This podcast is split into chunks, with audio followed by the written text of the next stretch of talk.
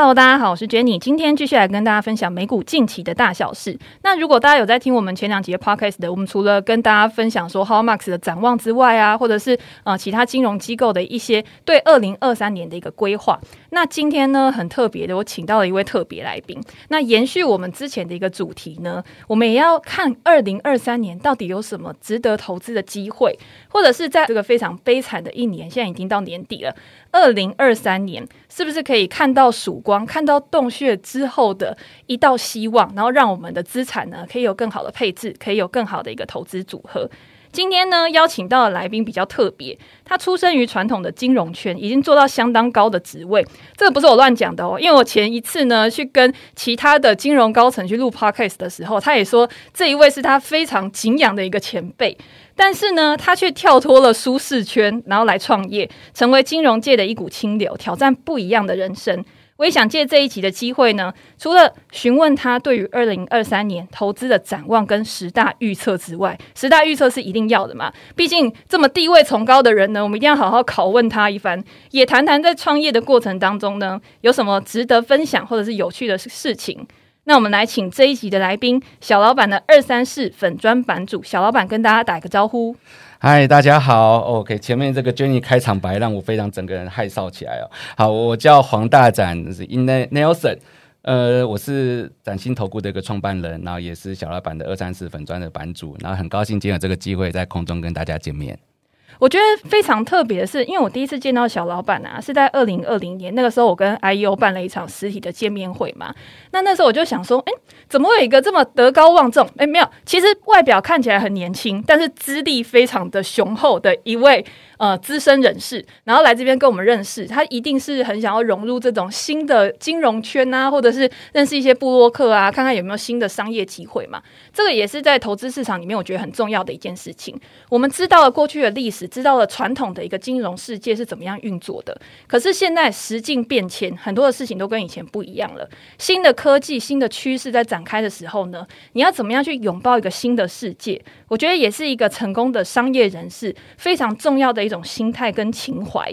那个时候呢，我就知道你是从传统的投信投顾业自己出来创业的嘛。投信当然就是卖基金给大家。那投顾的印象呢？我觉得大家对于投顾好像都是那种电视上的投顾老师，告诉你名牌啊，每天给你扣讯啊这一种。那我想要请问小老板，既然你是出生于传统的金融投顾，是不是可以跟我们介绍一下投顾除了电视上的投顾老师之外，是不是还有做一些其他的业务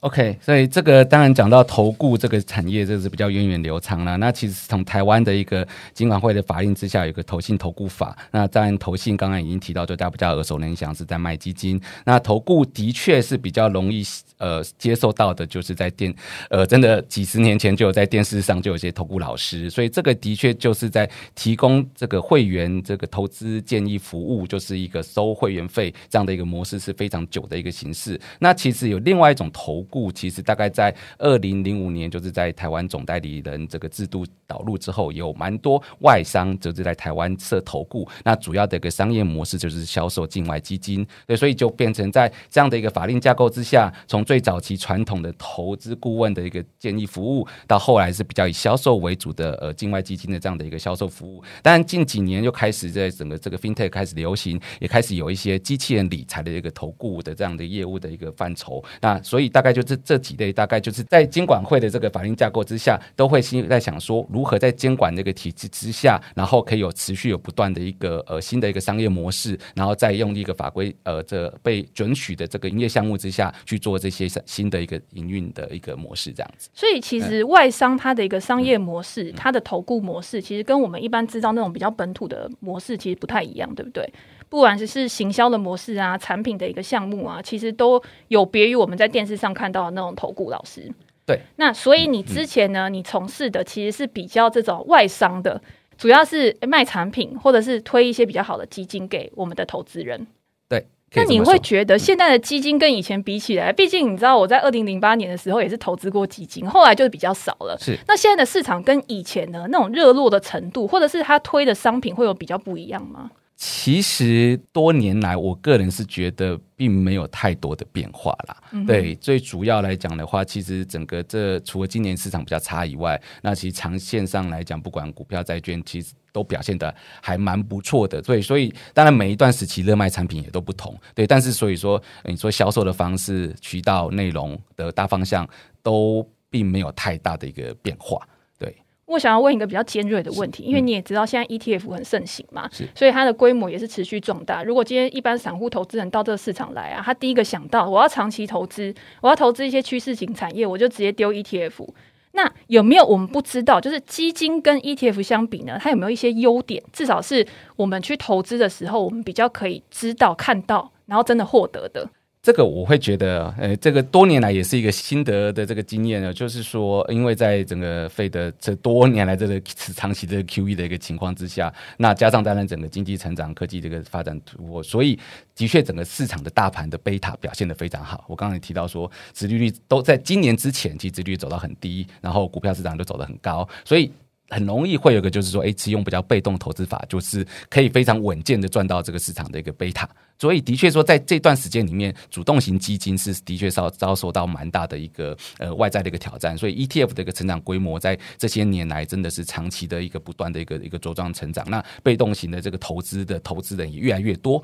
对，所以在这样的情况之下，当主动型基金没有办法长期稳定的提供阿法的时候，真的的确会比较容易让投资人就逐渐的弃主动型基金，然后转到被动型的一个 ETF 的一个投资方式，这样子。了解，但是我觉得主动型基金它当然比较考验的就是一个经理人的能力嘛。我记得你以前也是有操盘过基金的，所以对于这种主动型经理人的能力呢，当然择时的能力，或者是今天你在观察市场能力，我觉得一定也是要非常好的。那这个也是我们等一下晚一点后半部呢会去讨论到的十大预测的一个问题。但是呢，我还是想要了解一下。那既然你之前在传统金融业呢，我觉得已经到一个蛮高的一个成就了，为什么后来还要想出来创业？毕竟我昨天在看那个影集《艾米丽在巴黎》的时候，你知道吗？它里面也是有一个人自己出来创业。他就说：“你有想过创业是简单的吗？”也就是说，出来创业的人啊，通常都是会历经很多的困难啊，很多的挫折。你为什么会在这种时间点，就是已经到了一个成就，然后毅然决然的放弃，然后去选择从零开始？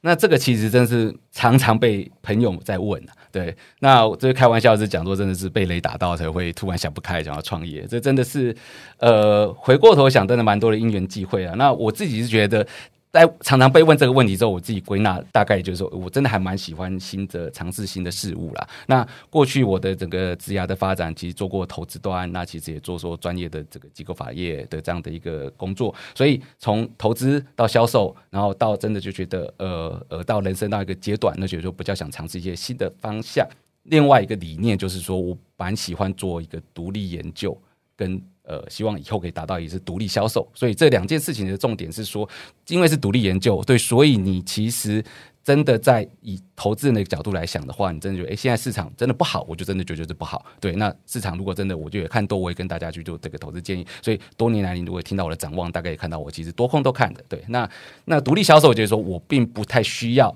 因为。这个大公司就是现在有个业绩目标，所以明年要增长三十趴、五十趴，所以我就一定要明年不管市场再怎么空，我都一定要把产品销售出去。对，当如果我是自己的一个是企业主的话，我可以用比较长线的角度帮整个投资人去做一个整个长期的一个规划跟配置的一个建议，这样子。所以这大概就是一些自己个人理念跟想不开的部分，才会去挑战这困难的一个路途，这样子。我了解，就是以前可能在传统金融界，你就会觉得现在当前最红的东西，或者是公司请你推什么东西，它现在是目前最卖的，那你就是一定得做嘛。但是现在你有绝对的一个主导权，今天不管市场好或者是不好，甚至是你自己的眼光独到，你看到一个很好的趋势、很好的产品的时候，你就可以把它代理进来，然后变成你自己独家的一个产品。我觉得这个也是未来公司想要去走的一个方向，对不对？对，没错，对。了解。那在投顾产业呢，我们现在就要进入最高潮，还没有到最高潮，还是在铺陈的一个阶段。对于金融市场，我们刚刚讲过，敏锐度一定要是很高的嘛，因为你要选到好的产品啊。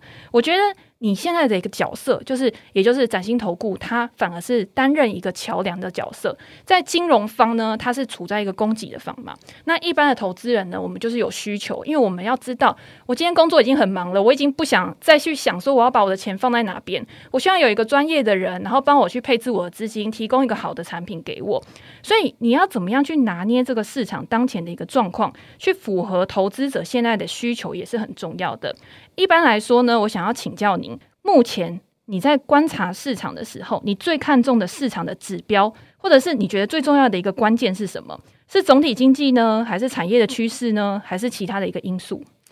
呃，其实真的在，因为自己的个人资历已经也二十多年，那也看过好几个 cycle，对，所以我自己的也也也操过盘，那也都知道说怎么样做动态的一个资产的一个配置。那我觉得。呃，这个在最重要的关键，当然总体经济是一个很，因为一个循环上来是总体的循环，股债多空循环都有它一个基本的一个脉络可循，所以这个是应该是一个蛮重要的一个观察因素。那至于产业的趋势，它其实就是个非常长线的，对，那这个东西就是在搭配起来，当你。经济走到多头循环的时候，本来在那个趋势上的这个产业，它当然的确就会更蓬勃一个发展。当经济比较是走空的时候，但这个比较在多头上的这个产业，它可能就稍微就会比较 slow 一点。这样子，这多通的这样一个搭配之下，也就不要很完全聚焦在说，哎，我非常看好电动车的产业，那我就觉得我未来五年、十年，我就一定要。坚持的投资在电动车的产业，你要考考虑整体总体经济可能还是有它的一个循环的一个状况这样子。因为我觉得在大环境之下，任何产业都不可能逆势嘛。今天景气不好了，你说电动车它的表现再有多好，它也不可能真的就是逆着大盘然后直线往上冲。所以我觉得刚刚听你这样讲啊，是不是其实总体经济的一个循环是一个因素？但是产业有的时候它会走的比这个循环还要长。这个产业如果它真的够好，它未来发展的空间够大的话，它是可以历经很多个景气的一个循环的。那我们在观察我们自己要投资什么东西的时候啊，是不是也应该是先以目前的一个总体经济方向，以大环境为主？然后这个大环境如果正在走多头的时候呢，我再找到里面最具潜力、然后最强势的产业去投资。这个是主动投资人比较需要的一种策略吗？是。对，我觉得这个蛮重要的。像在多头的时候，你可以想说，一定想高成长的产业，一定可以享受更高的个本益比，所以它可以带来的 momentum 的趋势是非常一个强烈。但是，当你如果没有 aware 它的。比较高，享有比较高的本益比，其实是因为现在总体环境是非常好的情境之下，资金非常充沛情况下被堆叠出来的，就可能就不小心陷入像今年在资金紧缩的时候，就很难想象为什么本益比会修正了这么多，因为它过去曾经被充沛的资金堆叠上去这么高的数字，那当它往反向往下走的时候，你一忽略了，你就会不小心光本益比就 suffer 让你五十 percent 的跌幅了。这个我就想到你哎，去年的时候的展望会，那个时候你就预估说今年 S M P 五百指数可能表现不会很好嘛。是我记得你昨天讲的时候，你就说，因为你那个时候看各个银行、投行的一个报告啊，今年的那个企业盈余本来就不会成长那么多，结果大家反而 S M P 五百指数会表现的比这个盈余成长还要好。你可不可以就是讲一下你那个时候是怎么样去推敲这个逻辑的？嗯，对，就其实当然每年底喜欢在做这个展望的时候，大概也。就是会把所有的券商报告都拿出来去做个一个参考跟分析。那去年底看，今年大家对于诶券商对 S M P 五百的这个盈余的成长，大概可能就是落在可能就是 single digit。对，那结果大家对 S&P 今年的一个看法，跟还也是觉得说，大概也就是也是五到十趴的这样的一个正向的一个表现。那我自己是觉得说，因为这样并没有考虑在本益比的这个这个 valuation 这个部分。刚刚已经上述前述也已经也提到，就是说，就是过去几年因为整个费德还是在比较是宽松的一个状况之下，本益比其实堆叠是比较高的。那我们在去年底很明显的知道。今年呃费的就是要走进到这个紧缩的一个 cycle。虽然去年底看今年大概就是升息到两码到四码，这是去年底的一个预估。可是这我就过去我呃我去年做的一个分析归纳，就是说在过去几次的升息循环，当费的启动第一次升息的。的大概前后六个月的时间，大概一年的时间，其实本益比通常都是被压缩的，大概都是有时候都可能会呃往从二十，比如说从二十五倍变到二十二倍，那或者可能从二十二倍变到十八倍，其实光这样子就可能就有个十来趴的这个可能负向的一个影响。那所以大概去年底我看今年就觉得说，哎，好像券商们并没有去特别考量到，因为首次升息之后可能带来资金紧缩下的本益比的一个修正的一个状况，这样。所以我觉得当时啊，因为整个市场很热嘛，你就会看到很多那种趋势型、趋势型的 ETF、趋势型的商品，它就一直推出来，包括像电动车啊、元宇宙这个议题，是是区块链。其实现在估值、本一比都已经不知道下修到哪边去了。我觉得你在呃做公司、在营运公司的时候啊，是不是你在推出一个商品的时候，也会去考虑今天这个商品它在这个市场上面。到底是要畅销为主，畅销就是非常热卖，然后现在的市场投资人非常的追捧，还是要以长销为主？长销就是像看我们看很多那种经典好书啊，你今天放在书店的一个架上，今天不管十年二十年，你感觉好像前五名就是那些书，到底是要以长销还是畅销作为你自己呃营运的一个目标啊，或者是你在考量这个平衡的时候要怎么样去拿捏？这是一个很好的问题哦。不过我觉得站在企业主这个经营角度，说这个理念跟这个现实都还是要去综合去做考量啦。那台湾其实在整个基金业发展，真的也很多外商很早就已经进来，可能超过二十年前就已经进来了。那呃，可很多投资人被训练成就是真的很容易很喜欢去吹基金，或者去追逐比较流行的一个商品。这个大概这样的一个比较呃多年来的这样一个一个市场的文化跟商业行为跟整个消费者。者的呃，跟投资者的这样的一个习惯都已经被被养成了，所以真的这是在热销这种短期销售这个情况下，还是是现在市场的一个主流。所以今天如果说我们想去诉求说，哎，有一个资产类别，它长期是相对稳定，呃，相对整个呃，把把不管就是跟大盘比较起来，它的 sharp 值比较高。可是，在平常在当刚刚讲到说市场很热络的时候，有些电动车啊，有些元宇宙等等，像这些主题型的，如果在短期间内它涨的真的就是三十趴、五十趴，其实投资人还是很容易去被这个比较高报酬率这样的一个产品去做吸引，这样子。那我也很好奇了，嗯、那如果以你一个，就是你也操盘很多基金，然后也经营公司啊，嗯、如果一般投资人他碰触到这种商品的时候，畅销的商品呢，是不是比较适合做一些短期的操作？那现阶段因为股债都已经跌烂了嘛，那是不是比较适合去找一些长销的商品？譬如说，我觉得 S M P 五百指数就算是那种在畅销排行榜的那种嘛，可以赚取长期平衡的报酬。在这之中呢，要怎么样去拿捏这种呃持股期限的一个长短，或者是持股的一个比重？你有没有办法提供一些你专业的见解？呃，这个常常我们在讨论说投资建议跟别个别的产品，不管是甚至到进阶的到资产配置，这的确比较不容易跟投资人去做个沟通，所以。过去刚刚讲到商业行为都蛮容易从单点，我刚好最近要推出这个短呃这个呃就比较短期比较热销热销的这样的一个这个产品，我说有电动车好举例来讲，那一定会讲说未来五年十年它是怎样的生长性是如何，那也是会尽量去说服投资人应该是要长期持有的这个概念。可是我们刚刚前述已经聊了也很多了，经济的 cycle 整个循环，那今年有个蛮大的变化，那它就是只是一个。One of 这个我们在它并不能当成是一个资产类别，它可以是个投资主轴。嗯对，那这样子的一个前这个角角度之下，我们如何跟投资人去做沟通？说你应该是从投资组合的角度，你应该从股债配置的角度，那你应该是怎样的动态去这样的一个调整？那让你的投资组合最有一个达到你想要的理想目标。比如说，我们不要太高，一年年化六趴到十趴，然后最最波动度是多少？可能是五六 percent，那可能最大的跌幅在一年的拉回跌幅的一个程度是多少？这件事情是我一直很想长期。最后跟呃，为什么要自己创业？就是我希望跟投资人用这样的一个角度去做沟通，因为我是从机构法人出身的，所以这也就是主要大的 pension 比较大的这个寿险，可能他们在做的投资的角度，也就以这个角度来去出发，这样子。好，我觉得你刚刚点出一个我蛮大的一个问题，嗯、就是你说我们刚刚讲什么电动车啊，或者是其他一些主题上面，它不是一个资产类别，其实它就是一个产品一个标的而已。你真正的资产类别应该是，哎是，假设股票。债券啊，贵金属这样子才作为一个资产，房地产或者是这样才是一个资产类别，你才知道怎么去分散嘛。对，如果今天你只是说，哎，我配在电动车，然后配在可能呃其他的什么价值型 ETF，其实都是股票，其实这样就没有达到资产配置了。所以呃，听众朋友也一定要特别注意，因为我觉得很多人或者是我自己有时候在思考的时候，也会突然就是一个没转过来，然后就发现说，哎，我觉得我好像已经很分散了，结果其实根本就没有分散，你还是把你的资产集中在某一个特定的区域。是是这样没错，真的就像举例来讲说，我觉觉得哎我。今天投资的电动车，我说我投 Tesla，我投资的呃串流影音，我投资 Netflix，哎，我好像不同了。我投资的音呃音乐串流，我投资 Spotify，对，哎，我投资的电商 Shopify，哎，好像投资人觉得他投资了很多不同的主轴，那我就分散。但但是刚刚讲上述的这些，其实都可以归纳成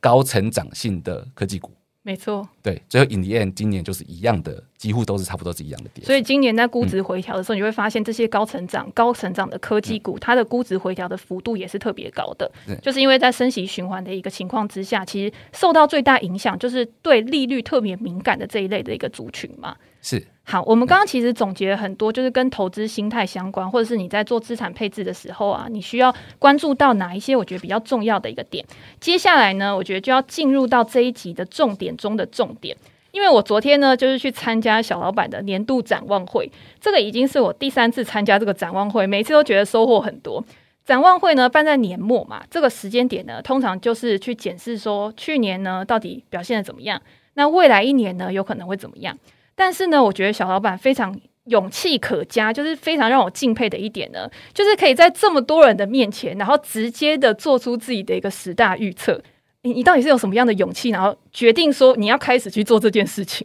当初其实也只是是在想说，哎，好像在年底的时候，突然想说，想说让大跟大家见个面，跟我的客户做个沟通。那当然，明年展望可以去聊一下。那这样怎么一个形式呢？又让大家愿意都可以过来。十大预测是我自己觉得说是一个蛮有趣的一个主题。另外一个新新的想法是说，诶，如果有一件事情它可以长期持续的稳定的做，那它从第一年，从第二年，那真的到如果可以做到十年、二十年，我会觉得那是一件很。值得持续持之以恒的事情，我就决定在那二零二零年，我就第一次做年度十大预测。那我当初也期许自己，以后每年底我都要做这样一个十大预测，啊，跟大家跟我的机构朋友去做一个分享。我觉得这还蛮重要的，因为我觉得你昨天有提到一个重点，就是你在做这个十大预测的时候啊，新的一年的预测的时候，你会去回顾你去年做了哪些预测嘛？然后你会发现，哎。原来我做了这些事情，然后我当初我好像已经有一点忘记我当初的一个逻辑是怎么样了。那第二个就是这个十大预测出来之后呢，其实只是你现在的一个目标，你收集到的资讯给你这样子的一个结果。可是，在这一年里面呢，可能明年二月、三月联总会又开始改变态度的时候，你是会去慢慢去修正你自己的一个看法的。对一般的投资人，我觉得也很重要，就是你今年你一定要先有一个展望，你一定要先给自己新年一个新的计划，或者是一个比较宏观的一个看法。但是呢，当你接收到新的资讯进来的时候，你就是可以去修改的。其实给出预测，预测错了，其实都不是一件什么很了不起的事情。重点是你今天有没有做出这件事情，然后你有没有记下来你当初的一个决策思考的一个流程。那这样子，其实每一年都会有一个提升的感觉。所以你就越来越准了，我有发现，是不是？没有啦，其实是有有趣的地方，是觉得说有一个架构，因为这个架构，当然我多年二二二十多年，其实也一直都有在看市场。这些架构有时候就是就内化在自己的心里面。可是当你今天要讲给大家听的时候，你一定要有一个一个脉络。那才会觉得说，诶，这样的一个这个预测，它背后的逻辑 support 是什么？这样是非常的才比较杀脸。那当这样子每年在不断的在去修，那我昨天也有提到说，我觉得一个蛮有趣的事情是说，一整年可以发生这么多事情。那有什么样的一个你在每年底去思考说，有什么样的一个主轴？不管明年发生什么事情。它最后，当它准确，就代表说你这个主轴是正确的。就像我刚刚前述提到的，为什么去年底对今年的 S&P 比较悲观？是我觉得，因为今年进到升息循环，过去的每次刚进到升息循环，本益比都是被压缩的，所以我就是觉得，哎，这今年就是这个情况。结果当然没想到，今年的 S M P 去跌了到二十趴，那就本益比的修正幅度是比过往是来的更大的。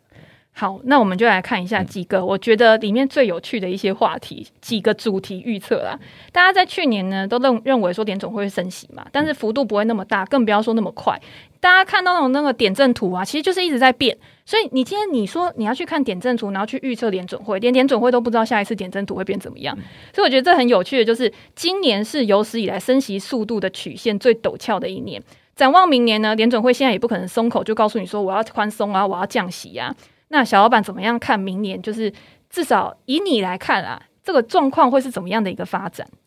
这个我觉得明年就真的是非常挑战的一个一年呐、啊。就是怎么，就像您刚刚说的，去年底联准会说今年会升大概两码到四码，就结果是十七码，所以真的联准会也不知道今自己现在说明年可能到明年底会升到三码。那我当然大家呃也。不是那么确定是不是真的一定会发生这样的一个情况，或者说明年底到底会不会降息？所以我现在的看法是觉得是说，在第一季呃市场这通膨还是相对还是比较高的一个水，虽然是趋缓的，对，但是可能还是在六趴左右的一个幅度。那可能在失业率可能也只是逐渐的往上，可能到四个 percent。在这样低基的环境之下，其实联总会现在还是比较鹰派的去说要打通膨到底。那他们的确还是有空间去达到他们说，哎，现在点阵图说的可能在中位数可能是三码的一个空间。所以我个人看法是觉得，可能明年的二月份可能升个两码，然后三月份再升个一码，那大概就是达到他们现在想要达到理想的一个目标。那也许再多一点或少一点，或者现在市场上有人认为是二月、三月、五月各升一码，这总共就是三码。那 pretty much 重点就是在于说，这样子的一个时间点，大概就是在三月到五月之间，可能我们的 terminal rate 大概就可以比较是确定的。了解，所以到年终的时候，应该确定性就会比较高。是，但是我看在你的预测里面啊，你好像认为二零二三年会降息，是不是这样子？是这个，我觉得这个扣对我来讲也是个非常比较挑战性的啦，因为现在联准会不同调，对，联准会不不同调，然后很多券商，当然也也是有券商觉得会降息的，那也有券商觉得明年之整个就是 on hold 会一一整年，会觉得在当通膨明年底预期降到三 percent，还是觉得说联准会当然长期都会说目标是两趴嘛，那三趴还有可能觉得说高于目标，它也不一定要降，对，但是呢，很多事情都是相对的，目前呢，我们对对于明年的经济展望，其实大家各有各的分歧的一个看法。那有人甚至觉得上半年会经济衰退，那甚至有券商觉得是下半年，那程度都不一不同。那甚至有的券商觉得明年不会衰退。在这样的一个不同分歧的一个情况之下，那我觉得，当联准会明年上半年最后的一次升息之后，然后它有一段时间，它可以去重新检视整体总体的一个经济环境。那所以不排除，其实联准会可能在明年底，如果真的失业率上升到接近五 percent 的一个水准，然后通膨虽然下降到三趴多，还是高一些，但是它其实是可以做一个预防性的这个呃这样一个降息的一个动作，然后稍微刺激一下经济，因为等于说在明年的一个经济的一个状况之下，的确是会比今年更挑战一些。所以我觉得也很有趣，就是在你的预测里面呢、啊，因为大家都预测说上半年不会经济衰退，所以联总会既然没有经济衰退，我干嘛要降息啊？那下半年开始要有经济衰退了，大家就会预期说联总会可能要降息去救经济，然后包括股市啊，可能因为降息啊、宽松啊，所以又开始上来。你是不是会预估说明年也是一种云霄飞车的走势？因为你大胆预估，我现在讲说大胆预估，就是这东西不一定真的会成真哦。嗯、但是明年有可能最高的跌幅还是可以达到两位数，是不是？呃，是对这个。不过我觉得这个说大胆预估，有时候在做所谓市场上的 consensus，是大家的共识，对于市场的惨烈程度或者说悲观程度，真的是很难去做形容。那今年真的最后呃。整段来讲，这 S&P 最高的跌幅是达到二十五 percent。那中间有好几波段的这个十来趴的这个空头反弹，那只是空头反弹之后，有了又又又又一波下去是跌十十来 percent。那这个幅度其实十来趴，在今年上最后可能已经大家已经跌烂了，就也也跌习惯了。那明年这个可能还是有可能有双位数的跌幅，就刚刚来自于说，我觉得在大家对经济的一个分歧的一个看法，然后跟整个联准会的货币政策其实也不是那么确定。哎，搞不好明最后。他明上半年跟你说我要升到五码，这都都也是有有可能的一个情况，所以这个就是我对于明年说最大跌幅，还是觉得说它有可能产生双位数，但是今年的最大跌幅是二十五 percent。那我觉得明年我现在是自己是抓一个大概一半的这个幅度啊，可能最大跌幅可能是十三趴。对，那这个就是给大家做一个参考了，因为所谓最大跌幅是有可能是先涨十趴，然后再跌来十来趴，然后最后要上去，就像刚刚说的云霄飞车嘛，所以终最后总之最后的结果。这个中间的波波动，最后拿到回年底，我们就看它到底是怎么样的一个结果，这样子。所以我觉得，如果以这样推估的话，嗯、今年大家都说是总经年嘛，反正我们就是看点总会吃饭。嗯、那明年呢，有没有可能这个总经的因素呢，或者是点总会对于我们的一个影响力？因为大家都已经知道，如果高点大概就是五个 percent 啊，甚至再高一点点。如果这个影响力有慢慢变小，就是我们已经习惯了，反正你就是要一直升嘛，没关系啊，那我就是兵来将挡，水来土掩。大家会不会把重点去放到一些诶具有价值的公司上面啊？可能我们已经讲了很多年的什么价值股再起啊，这些东西又会变成市场的一个主轴。我觉得明年有机会变成一个各今年嘛，就是价值投资呢会扮演更重要的一个角色。好公司呢，因为它的一个估值下修的幅度很高嘛，所以也浮现了一些投资价值出来。OK，其实诶，蛮有趣的，蛮多社群媒体讨论的总今年或者是各今年。我个人是觉得，就刚刚七月前述所提，总金当然是呃最重最重要的。对，那所以很多其实呃，大家现在教一个我一些投资理财的一个一个方向，其实很多也是都是从总金的一个角度去做切入。对，所以。现在相对上表现只是一个相对，刚刚提到就是说，今年因为升息了十七次，所以你可以说这个就是总经典，因为光你这个没有预测准确，就整个就会差异到很大。那明年这可能是最多就是好，不管三码四码，好，我们真的讲再悲观一点是这样的幅度。再怎么样也比今年好很多了，对，所以明年拉回来就是说，也许总经的这个程度不至于会影响到这么大，所以我们就去形容，就像呃，今年的环境可能就是所谓覆巢之下无完卵嘛，你刚刚的这样的一个本益比修正，怎样都蛮蛮蛮困难的。那当然，今年也是有像价值股表现是相对是比较 outperform 的一个情况，所以拉到明年，当总经环境。呃，如果有货币政策的这个这个压力没有像今年的这么高的情况之下，的确会有蛮比较多的这个个股选择的空间可能会产生这样子。嗯，但是这个就是因为会牵涉到一些个股的一些研究啊、分析啊，所以这种时候，如果今天透过一些像 ETF 啊，或者是其他的一些投资商品，先去做替代，我可能先投资一篮子这种具有价值的公司，你觉得会是比较好的选择吗？这个真的就每一年都有不同的情境。对，曾经在我记得在二零一五年的时候，S M P 几乎是整年是平盘。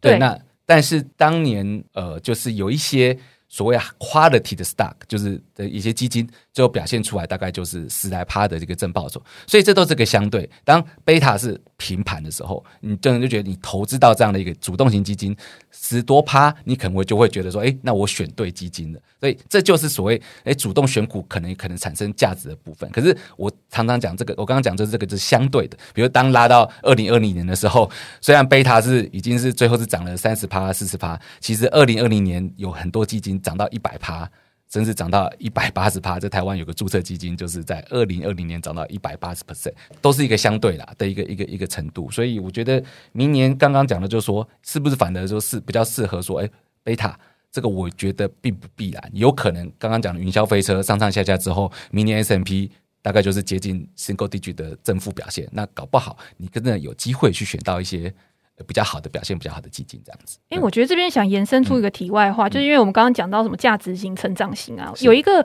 主题也是之前前几年常常看到大家在讨论的，就是因为市况好的时候，你会发现投资被动型的商品啊，反正就是怎么买怎么赚嘛，随便 V 转随便转嘛。但是呢，主动型的基金好像在这种顺风顺水的时候，它的表现感就会比较差，尤其是有一些可能还会做一些多空策略或什么之类，直接就是被大盘压在地上打这样子。那你会觉得之后这种主动型的呃？放啊，或者是避险基金啊，甚至是一些商品啊，它的表现会有比较突出的一个表现吗？这个其实真的我也看了很多很多的产品啊，那很多的很多的心得累积，我当然也希望说找到很好的产品，它 always 都提供阿尔法，在多空的环境之下，说实在，这真的不容易。我觉得这个就是像投资的圣杯啦，因为这刚刚就是涉及到说。每一家公司，每一个投资团队，它的一个投资流程，它有没有可能在不同的多空环境之下，它的流程真的都完全都是适应到当时的一个环境？我目前真的都还没有特别的看到。对，所以当过去的那个 ARK 表现的这么好的时候，大家追逐高度成长股，我们当然很希望说它可以威尔到当是下下山的时候啊，其实可以很早的去做个转换，就影业可以看到似乎就是暴上暴下了。对，那也让很多投资人就说就是 suffer 了。那当然，这些是长期的趋势，也许 who knows，搞不好过三年五年，他一样的持股，搞不好真的又回来了。对，但是这些过程里面，可能很多投资人就因为这样的一个波动度，这样的一个 就是被。被洗出去了，去对，所以这也都是我们也觉得说蛮蛮可惜的一个地方啦。对，就是木头姐可以坚持，嗯、但是你坚持得下去吗？这种意思是是是，因为他说他是以五年为一个周期在投资的嘛。可是真的这种小型股波动非常大，尤其他又算是蛮集中的一个持股。是，所以今天一般的投资人通常都是高估自己承受风险的一个能力。我们在讲风险的时候，第一个是你愿意承受多少风险，第二个是你到底能承受多少风险。是，如果在中间这个过程当中你被洗出去了，你突然需要用钱或怎么样？这长期的报酬其实你也是赚不到的。对，我觉得这也是大家要去关注的一个问题。是。那讲到，比如说，哎，风险啊，或什么之类的，我们会想到就是股票跟债券，它通常是一个负相关性的。通常大家都认为说股票是高风险嘛，因为高风险带来的报酬当然就比较高。债券呢，通常都是低风险，甚至是公债，它可能是无风险的一个报酬。那我想要延伸到了一个问题，也是今年最多最多人在问的一个问题。今年呢，股债同跌，创下了一个最惨的记录。在现阶段呢，债券是不是也具有投资价值？我觉得还要衍生一个更重要的问题：债券是不是先于股票有投资价值？这个问题其实真的蛮常被问到的，就是说债券市场是不是先反弹，然后可能比较有机会才会是股票市场的一个反弹？这个我们必须用，当然一样有从 cycle 的角度来去看的话。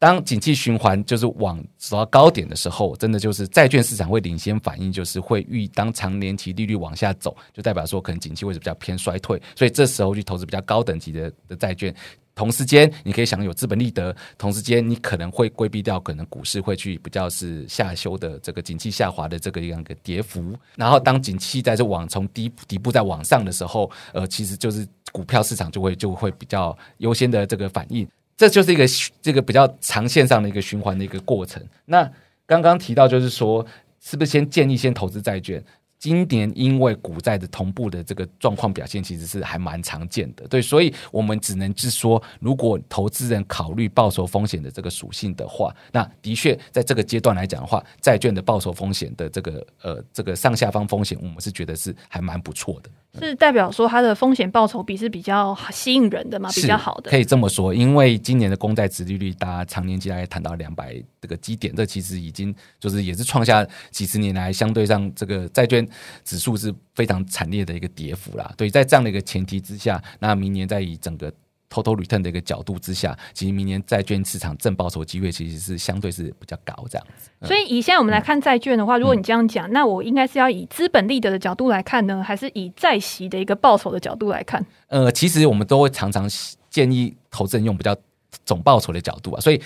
债息的确就已经是占蛮大的一个比例的，因为现在蛮多高等级的债券可能都已经跑到可能五个 percent、六个 percent。那那在高高收益债，如果说愿意再承担高一点的风险，可能息率可以到八八、九八。那这样子一个幅度上来讲的话，息率就已经就有这个基本的。对，那 total return 那当然去考虑到从从整个高收益债可能要讨论违约率啊，考虑到整个企业的获利的一个体质，然后整个总经的一个变化。那当然它有一些呃比较评价面上比较复杂的这个。呃，可能投资人比较平常、比较不熟悉，像信用价差这些变化等等的。那所以，以 total return 的角度来讲的话，呃，在现在因为今年的殖利率变化其实是比较大的前提之下，我们觉得明年在加含债息跟整个资本利的变化，都应该是整体来讲对债市应该是都是有机会的。哦，了解。嗯、那这样子，你有比较看好哪一类的债券是现在比较值得关注，或者是你认为在明年可能会有比较好表现的一个标的吗？对，其实我真的是。做债券，呃，就是出身的啦，对，所以呃，债券算是我老本行了。那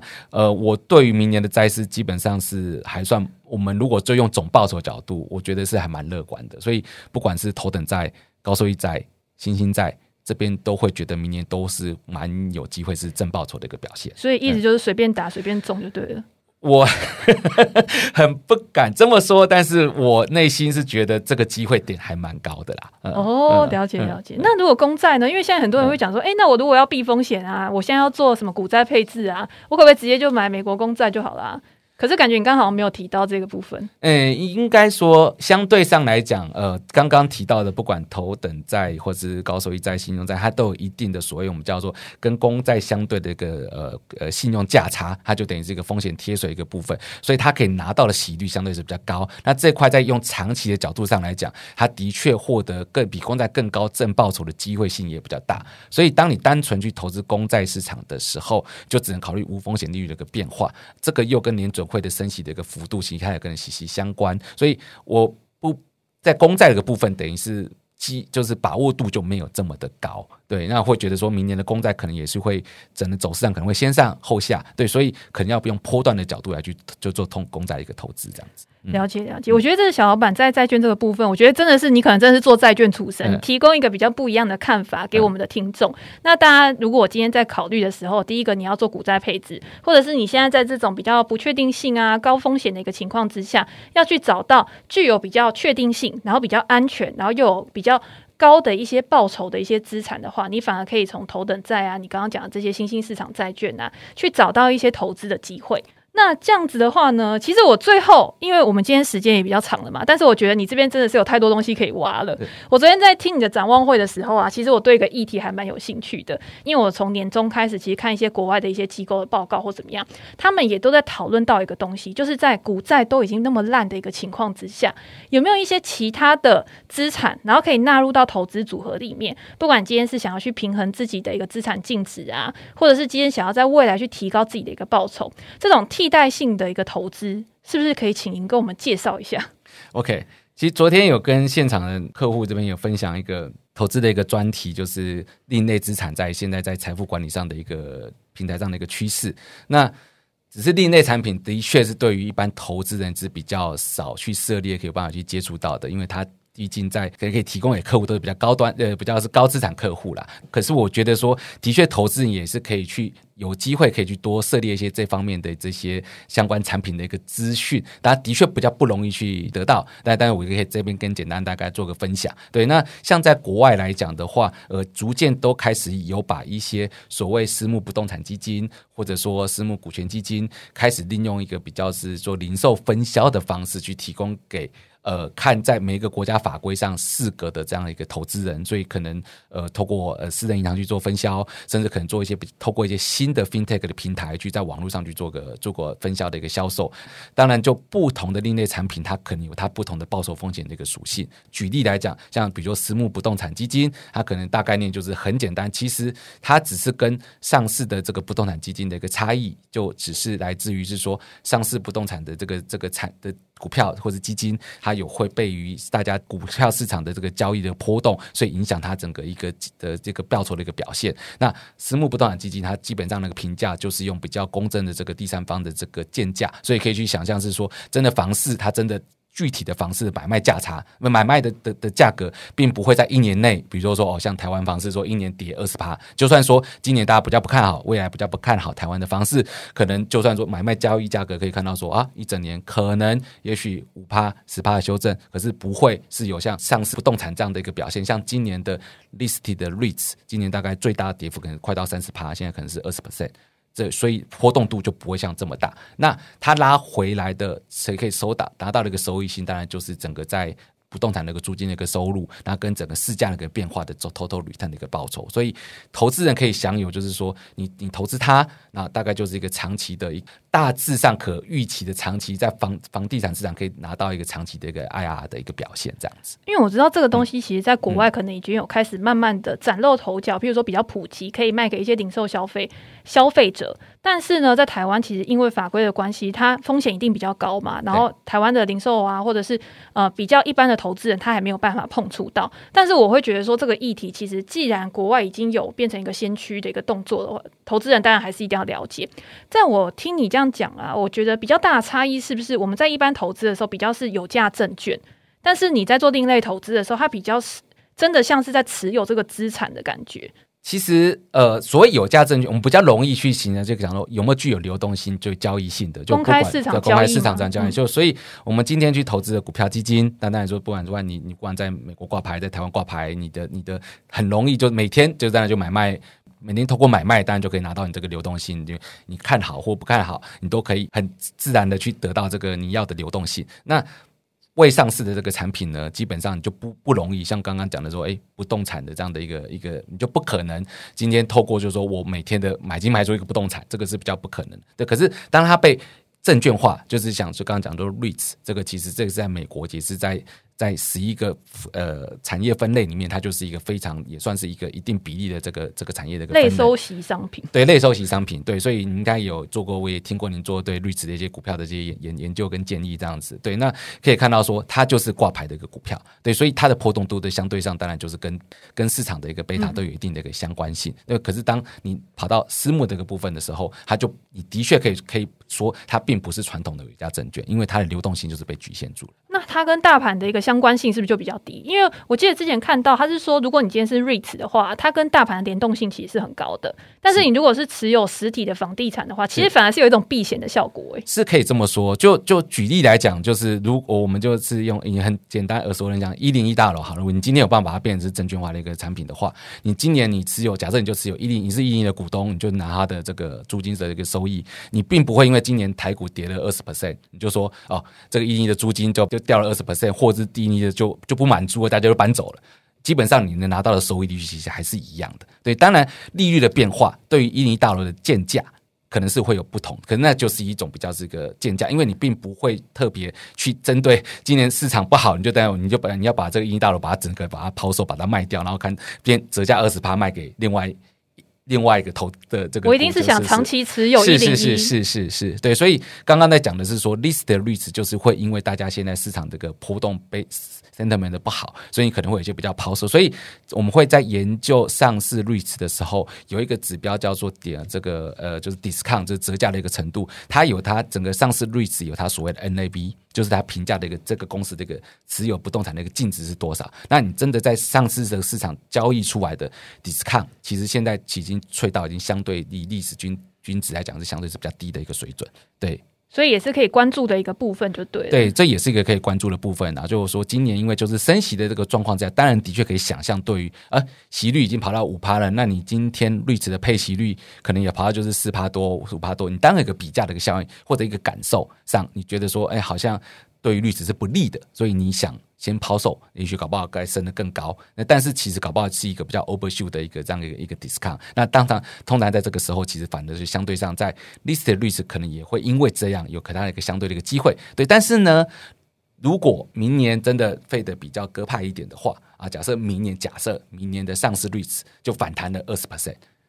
但是私募的 private REITs 并不一定有办法像。公就是因为那个就是只是价格上的一个变化的波动，它的评价可能还是比较平稳的。那可能明年的 private REITs 搞不好就拿手吸收，再加一些基本的评价的资本利得，可能就是八趴十趴。所以这个就是我们所谓的 uncorrelated 跟整个你平常持有的传统的股债多元资产的不同。我们就是会觉得说，像这一类这类型的这种另类产品，的确是可以让。